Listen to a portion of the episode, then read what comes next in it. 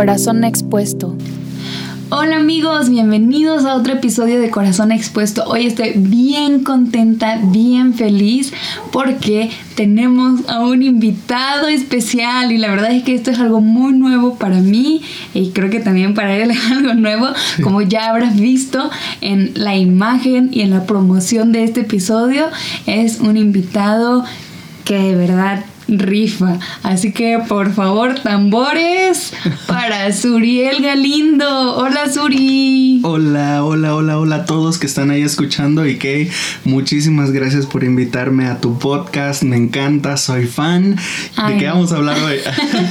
Estoy un poco nervioso. Yo bien contenta, de verdad. Creo que muchas veces tengo pláticas muy profundas con Suri. Suri siempre me hace poner a trabajar ahí el ratón.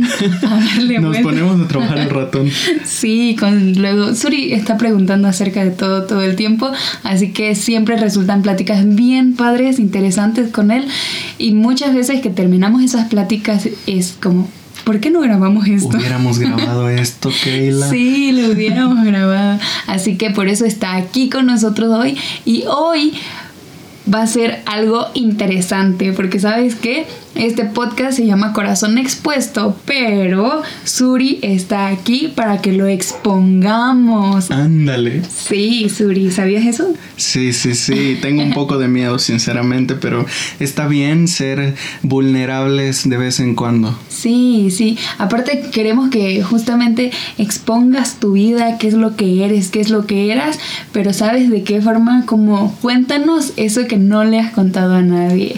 Esos secretos. Mira, aquí Corazón Expuesto se trata justamente de ser vulnerable, de exponerte ante el otro sin miedo a nada. Pero bueno, entonces empecemos con esto, Suri. Eh, para quienes no saben, Suri es mi hermano, por eso digo que es muy especial. La verdad es que no por ser mi hermano lo admiro mucho. Creo Su hermano favorito. Sí, porque es el único. Pero creo que muchas personas que te rodean pueden decir lo mismo que yo. Pueden decir que aprenden mucho de tu vida, que tu vida los inspira. Y bueno, que, qué chido se siente verte de cerca y ver todo eso de cerca. Pero sé que hay personas que están aquí que no te conocen, que no saben quién eres, así que por favor danos una breve presentación acerca de, ti, quién eres, qué haces, cuántos años tienes. Pues gracias por las flores. Sinceramente creo que es Dios que pone gracia y que los hace verme de esa forma. Eh, tengo 28 años y... Em, eh, estudié comunicación, actualmente pues me dedico básicamente a trabajar en redes sociales, creando contenido y en mi iglesia sirvo en la alabanza, de vez en cuando comparto algunos mensajes porque mis pastores me andan empujando, e insistiendo, me andan motivando un montón. Y sí, también estoy a cargo de redes sociales, ahí es algo que me encanta un montón, tú sabes que me gusta mucho hacer imágenes, tomar fotos, todo lo que tenga que ver con creatividad involúcrame. Sí, sí, sí, y, sabemos que eres una persona sumamente buena para todo eso, ¿no?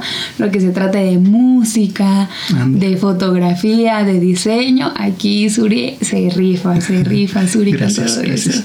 Pero bueno, Suri, em, como decíamos, este es un, un espacio para que tú nos cuentes acerca de tu vida, que podemos tener toda esta toda esta presentación de ti, pero detrás de todo eso creo que hubo una historia. Ya dijiste que tienes 28 años y creo que durante esos 28 años han pasado bastantes cosas y quiero decir que tal vez yo no me sé la historia completa, que yo solo he visto tal vez una parte de la historia, no sé qué, tan cerca, qué tan lejos, pero eh, cuéntanos, que, que, que tú nos empieces a contar por Mm, tu infancia, dónde naciste, dónde creciste. Yo sé, pero ellos no saben.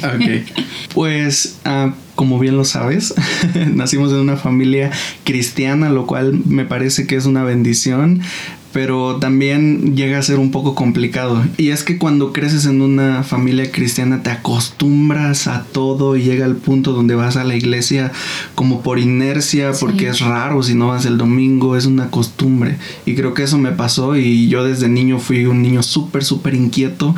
Sí, y me acuerdo. creo que todos mis maestros y compañeros se acuerdan. Les pido una disculpa si alguien me está escuchando por ahí. Ya cambié. una nueva criatura. Una nueva criatura, exactamente pero era horrible ser este maestro de Suriel Galindo.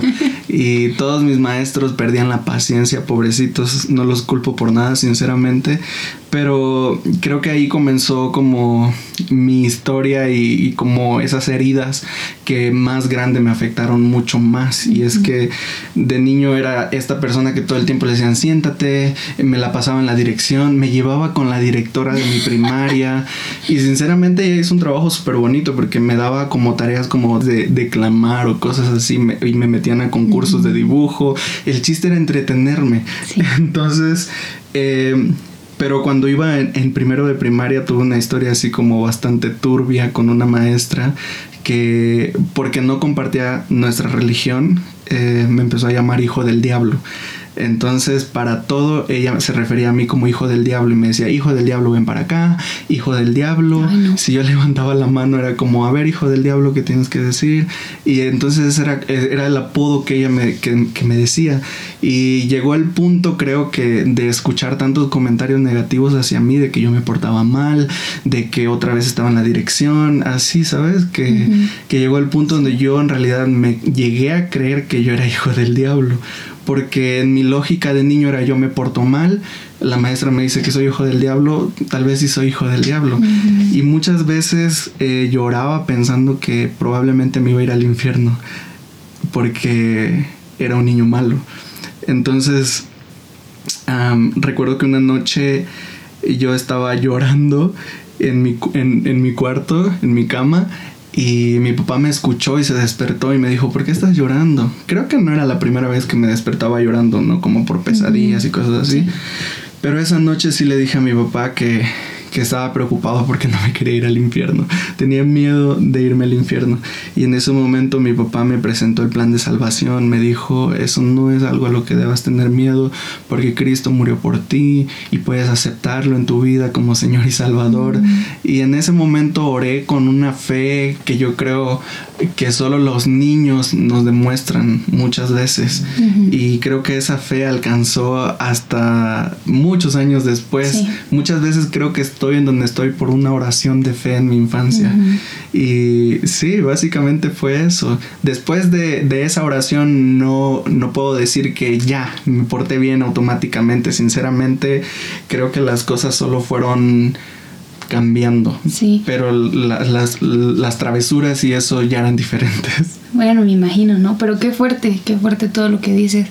Creo que muchas veces cometemos el error de pensar que ay, los niños no saben, ay, al niño se le olvida, ay, mis palabras no tienen efectos reales sobre ellos, pero la verdad es que sí. Y, y pues sí, ¿no? Creo que tuvo fuertes efectos sobre tu vida, ¿no? Como preocupaciones, miedos que ni siquiera tenías que estar teniendo en ese momento, pero también me, se me hace muy interesante que creo que Suri de por sí tiene como ah, una mente muy trabajadora. Suri todo el tiempo está pensando en lo que nadie piensa, en eso está pensando Suri, eso se está preguntando Suri. Entonces como por eso me, me causa como mucha, no sé, sorpresa que un niño tenga miedo de este tipo de cosas o más bien que piense en este tipo de cosas, ¿no? Pero creo que si sabías que Dios era real, también sabías que el infierno era real. Sí, totalmente. Y, creo que el enemigo desde muy pequeño estaba atacándome justo en eso, ¿no? Con, en mi identidad, en, si soy salvo o no soy salvo, en si Dios me perdona o no me perdona. Y creo que toda mi vida en realidad estuve batallando con, con esas mentiras, porque Llegó la adolescencia. Hijo, la adolescencia, la famosa adolescencia donde todos tenemos historia. Sí, todos ahí la regamos cañón. Ay, Suri, a ver. Y no fui la excepción. Exponte, cuéntame. Y sinceramente a veces digo, ay, no me ayudaba la neta, porque como que, bueno, sabes, en la adolescencia ya era como, a mí me gustaba mucho el punk rock. Johnny, saludos, Johnny me, enseñó mucha música punk y de repente me iba a su casa solo a escuchar música y era como, wow, está increíble. En ese tiempo estaba de moda panda, entonces todos nos vestíamos de negro con los pelos parados, eh, pantalones rotos, tenis rotos. Y eso no era muy bien visto para muchas personas. Para quienes no saben, somos de un pueblo en Guerrero que se llama Ometepec. Es una ciudad pequeñita, no es como un pueblito, pero aún así hay, muchas personas como no tan eh, abiertas a o acostumbradas a este tipo de. Ah, exacto, sí, creo que no están acostumbrados como a ese tipo de música. Creo que ahora sí, pero en ese tiempo no. Entonces. Estamos hablando como de 2008? Ay, no, más, antes. Como 2006, 5, 6, sí. 2005, 2006. Y entonces pues sí, creo que otra vez fui, fui como blanco para personas que tal vez no estaban acostumbradas a este, a ropa así, ¿no? De repente incluso recuerdo comentarios como de que, ¿por qué ropa rosita, no? ¿Por qué tenis rotos? ¿Por qué los pelos parados? ¿Por qué los pelos largos? Y yo veo mis fotos de adolescente y digo, ni siquiera tenía el pelo largo. Incluso algunas personas, a mis primos y a mí nos llegaron a, a llamar marihuanos que andábamos vestidos como marihuanos y que no sé qué. Y, pues nada que ver, o sea, yo veo mis fotos de ahorita y digo, éramos unos mocosos ahí, vestidos de negro, que les gustaba panda. Intentándose. no, no, no, no, o sea, me da mucha risa ahora que lo pienso, pero en ese momento me afectó un montón otra vez, porque como que mucha gente atentaba directamente a, a, lo que yo era, ¿no? A mi forma de peinar, de vestirme, de y de cierta forma, pues otra vez estaban estas acusaciones del enemigo, ¿no? Es que así no, Dios no te quiere. Así Dios, este, eh, no, te, acepta. exacto. Y sabes, en ese tiempo también todo era del diablo. Las canciones de Shakira al revés. Las que según que tenían mensajes subliminales. Y que una estrella del diablo ya, eh, color negro del diablo, color rojo del diablo, pelos parados del diablo, pelo largo del diablo. Esa época en la que se satanizaban muchas cosas Exacto. hasta Hello Kitty. Sí, todo todo, todo, todo era el diablo, ¿no? Entonces, pues otra vez estaba, creo, presente eso de, de, mi infancia del hijo del diablo. Y yo decía, mm. es que todas las cosas que yo hago son del diablo, la música que escucho es del diablo, la forma en que me peino es del diablo. Mm. Y, y sinceramente eso pues seguía lastimándome, seguía hiriéndome. Y entonces cuando eh, yo vine a estudiar a la Ciudad de México hace ya casi 12 años, mm. hace casi 12 años, eh, cuando me vine para acá, pues sí al principio comencé a buscar una iglesia, pero más por costumbre. Más por costumbre que por realmente buscar una relación con Dios. Y en ese punto, sinceramente, mi relación con Dios ya era nula. Era nula porque pues no sé, estaba como más enfocado en... En otras cosas. En otras cosas, sí. Estaba muy, creo, enfocado en mí, pensando en cómo me he visto y cómo me afecta lo que la gente dice. Sí, estaba más enfocado totalmente en otras cosas y estaba más enfocado en mis heridas y cómo la gente me lastimaba o cómo creía yo que me lastimaba en ese momento, ¿no? Que ahora tal vez reflexiono y pienso que eran cosas sin relevancia, pero definitivamente para un adolescente con poca experiencia de vida, con, con, poca inteligencia emocional, digamos, en mi caso, pues sí era como cosas duras y para mí eran problemas. No, sí, aparte en adolescencia creo que es un tiempo difícil porque justamente ese momento en el que empiezas a buscar una identidad, justo en el momento en el que empiezas a buscar aceptación, un círculo al cual pertenecer y de repente te topas con todo esto, creo que aunque tú, como tú dices, ¿no? Ahora tal vez ya no tendrían tanta relevancia o tanto efecto sobre ti como lo tuvo en aquel momento, pero creo que también tiene que ver la etapa de la vida, ¿no? Como sí. la edad. Sí, totalmente. Y pues como que el rechazo en ese sentido me hizo buscar justamente lo que dices, aceptación. y, y, bueno, encontré círculos de amigos donde sí era aceptado, tal cual como era, pero estos amigos también hacían cosas eh, que, yo tenía que hacer para ser aceptado, ¿no? Y me fue muy fácil como tomar alcohol, fumar, decir groserías, eran cosas que para mí me resultaron súper fáciles de hacer y meterme en la onda y y ser finalmente aceptado, ¿no? Ser como los demás. Ser como los demás, mimetizarme y por fin ya estaba feliz, pero seguía dentro de mí un vacío de que aquí algo falta pero como que todo tonto, no se me prendió el foco que es Dios lo que me falta, o sea, yo buscando en otros lados. Y aunque te lo repiten desde chiquito, ¿no? Creo que es lo que nos pasa muchas veces a los que nacemos o crecemos en un hogar cristiano, es como estás tan acostumbrado a escucharlo que deja de tener relevancia, ¿no? Como la relevancia que de verdad debería tomar sobre tu vida. La respuesta es más obvia, ¿no? Sí, claro. Dejas de ver la respuesta más obvia, la que ya sabes. Y, pero sinceramente le doy mucho crédito a mis papás porque sé que ellos siempre están en oración por nosotros, siempre, hijo, ya leíste, siempre me decían mi mamá, tu devocional, mi papá, ya leíste tu Biblia, todo el tiempo insistiendo, entonces si hay papás por ahí escuchando, y tal vez creen que sus hijos no los escuchan ahorita. Hay un versículo en la Biblia que dice, instruye al niño en su camino y aun cuando fuere viejo no se apartará de él. Porque justo cuando yo estaba súper apartado, creo que fue el momento también en que caí en cuenta, es que yo ya sé el camino, el camino de vuelta. Y sinceramente pues sí me encontraba como muy perdido en, todas estas cosas. No, no, quiero decir que era como, uy, al alcohólico o así, pero pues estaba metido en, todas esas cosas. Y, tenía, y mi grupo de amigos pues solo hacía eso y era fiestas y ¿sabes? Es un ambiente totalmente diferente. Y cuando yo comencé a buscar una iglesia para reunirme aquí fue por costumbre, como te digo. y, y, lamentablemente ahorita pues me da tristeza recordar esa etapa porque yo recuerdo que fui a la iglesia y yo me sentí rechazado. Y como que me sentía a la defensiva de todo. Eh, la primera iglesia que busqué aquí en Ciudad de México. y creo que no era así. Solo lo viste así. Yo lo vi así, yo lo vi así, yo estaba a la defensiva y no tenía muchas ganas de involucrarme y encontrarme con tal vez personas que me juzgaran. Sí. Entonces, pues dejé, era muy inconstante. Hasta que por fin llegué a una iglesia aquí en Iztapalapa que se llama Oasis, que realmente fue un oasis. En ese momento yo estaba más trabajando en realidad en querer acercarme a Dios realmente y pues sí, llegué a una iglesia donde encontré eh, que las personas no estaban juzgándome y no estaban mirándome todo el tiempo.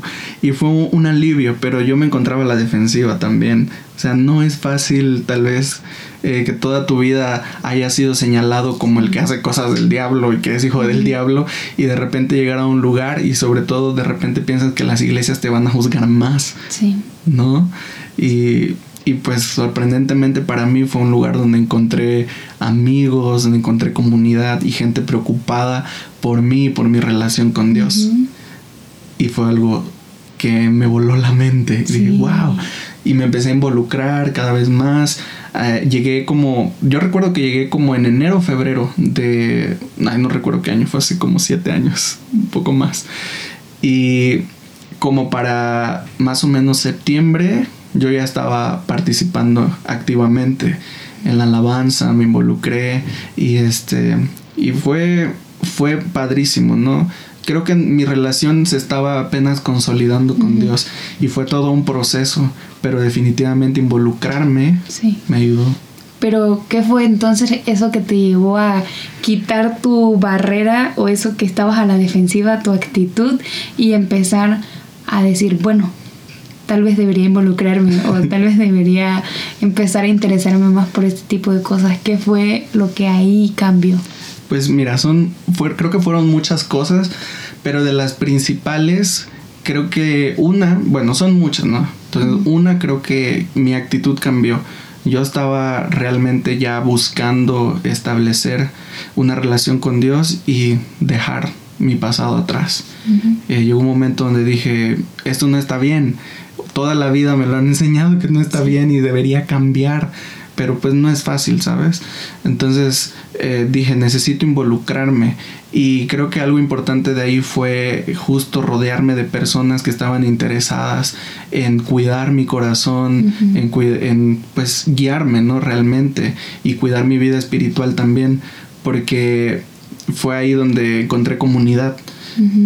Y creo que es algo muy importante que debe de, haber dentro de, un, de, una iglesia, ¿no? Ya ahora sí hablando de iglesia. Y una cosa que ya fue como, wow, y, me da mucha risa y lo cuento muchas veces porque yo tenía el pelo largo ya y siempre me, cuando iba a la iglesia me peinaba hasta atrás así con un montón que no de Se viera. Sí, que no se notara, ¿no? Y ya pues cuando estaba aquí en mi casa me hacía mi chonguito, estaba de moda. Pero cuando iba a la iglesia me lo peinaba todo así. Y una mañana se me hizo tarde y dije, no, ya me peino allá, me voy rápido al ensayo y este, me hago, me hice el chonguito y me fui rápido. Y mientras estábamos armando ahí todo, conectando cables, etcétera, se acerca el pastor y me dice, ¿qué tienes ahí? Ándale. Y yo fue, yo estaba a la defensiva y le dije, pero oh, no, no actué grosero, digo, solo le dije, no, es, es, es, un chongo, pero me lo hice rápido porque no me dio tiempo de peinarme, pero ahorita termino de ensayar, voy rápido y me peino. Y Te lo quitas. Ajá, me lo quito. Y el pastor me dijo, no, se ve padre. y yo me quedé en shock. Sí, me imagino. Jamás había escuchado algo así de las cosas que yo hacía. Aparte, menos de un pastor. Menos ¿no? de un pastor, Menos exacto. de un líder. Entonces, para mí fue sorprendente y ¿qué es esto que estoy sintiendo? No, sí fue fue como algo que que creo que toda mi vida había buscado. Y no estoy diciendo que vamos a aceptar todo simplemente por, por dar gusto a las No, sí, personas, pero yo quiero decir que en mi caso específicamente ese simple comentario es un impacto gigantesco y vino a romper muchas cosas y heridas Sí. que del pasado venía arrastrando Sí. y me quedé sorprendido. Sí, lo que se nota aquí es que realmente todas estas críticas que habías recibido antes, todas estas cosas que te habían herido tanto antes, eran justamente cosas que creo que no tienen real relevancia Exacto. en una vida espiritual, ¿no? Es como, bueno, tu playera es rosita o tu cabello tiene, no sé, un peinado muy diferente a lo que estamos acostumbrados.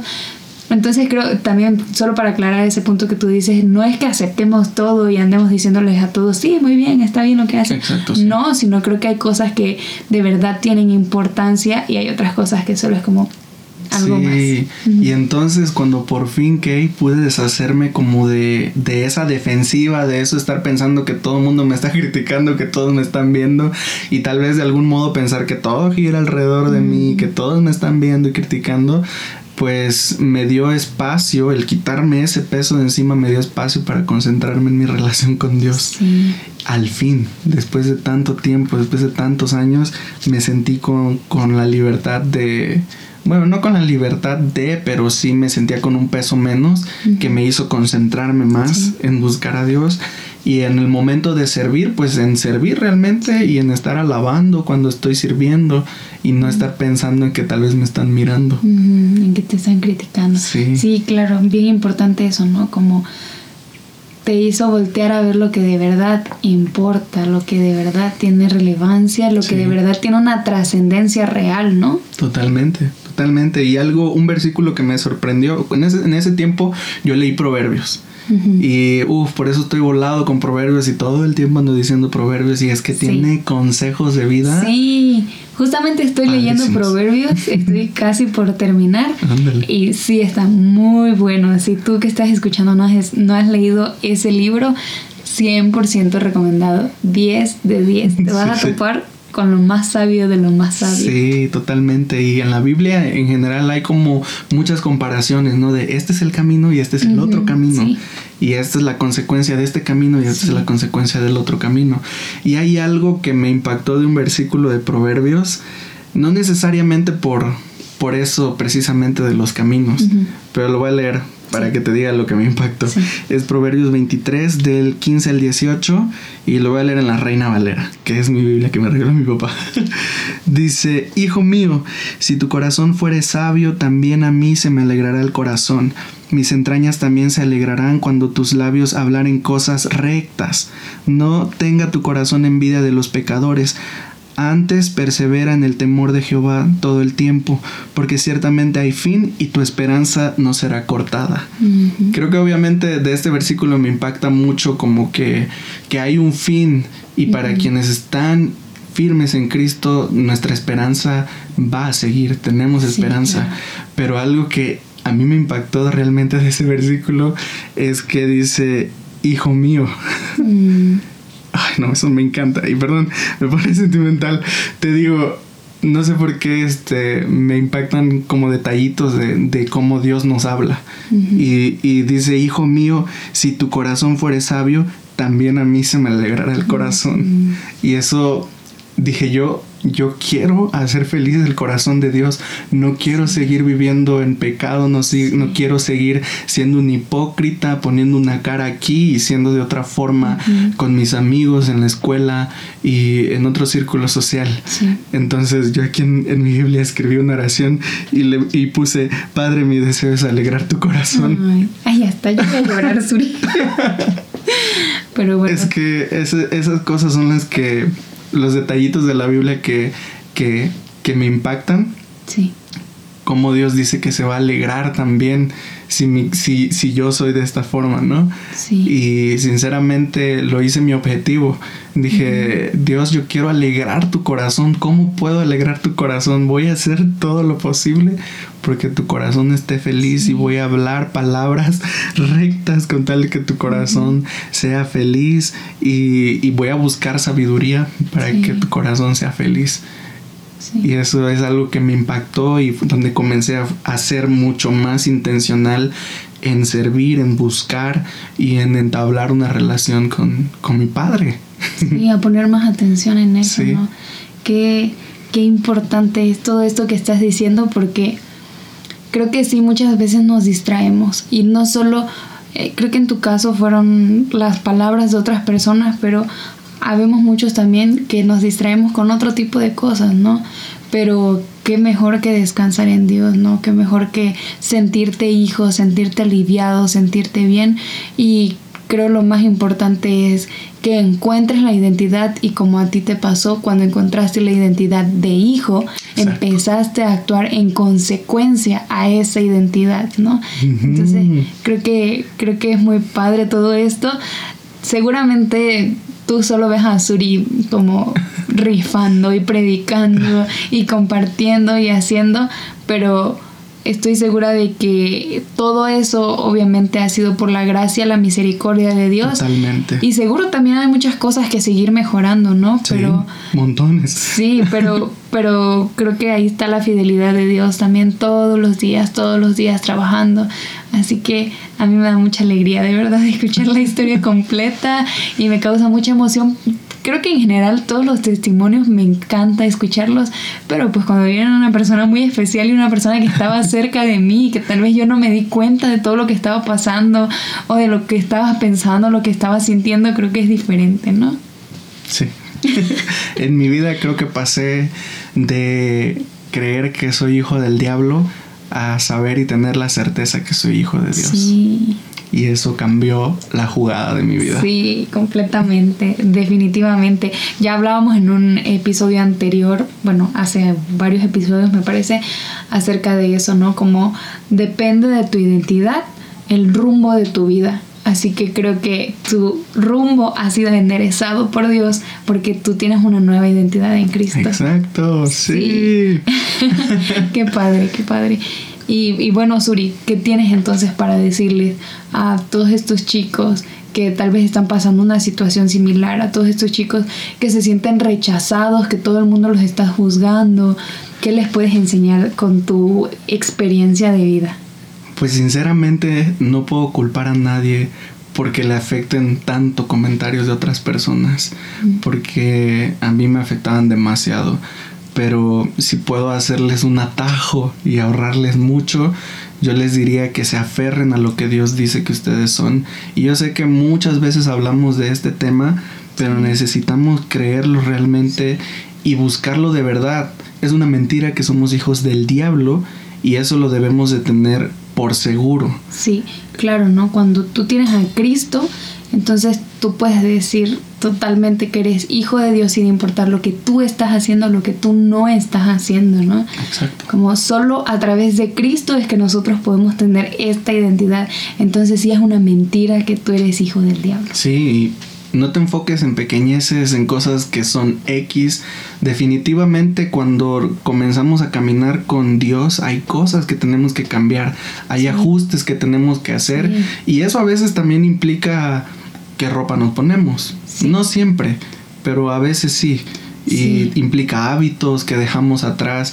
Y yo quiero invitarlos a realmente analizar su vida y pensar qué son esos hábitos que no los están acercando a Dios y por el contrario le siguen haciendo creer que son hijos del diablo, que son hijos de pecado, que son cosas que Cristo ya venció en la cruz.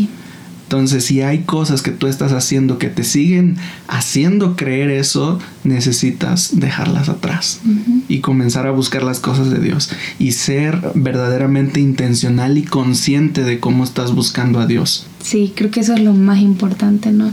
Ser intencional, ser consciente de lo que estás haciendo y esto nos abre paso a otro tema que yo creo que vamos a seguir hablando más adelante. sí, sí, sí, me late. Sí, pero gracias Uri, gracias por contarnos las cosas más íntimas de tu vida, por contarnos esos secretos.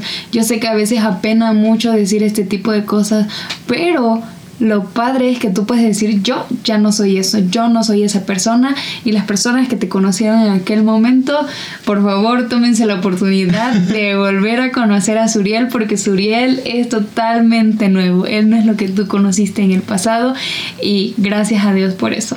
Gracias a Dios por eso. Gracias a Dios. Solo a Dios la gloria por todo eso. Bueno, Suri, muchísimas gracias. Con esto vamos concluyendo ya nuestro episodio. Gracias de verdad por aceptar la invitación. Gracias a ti. Gracias a ti por invitarme.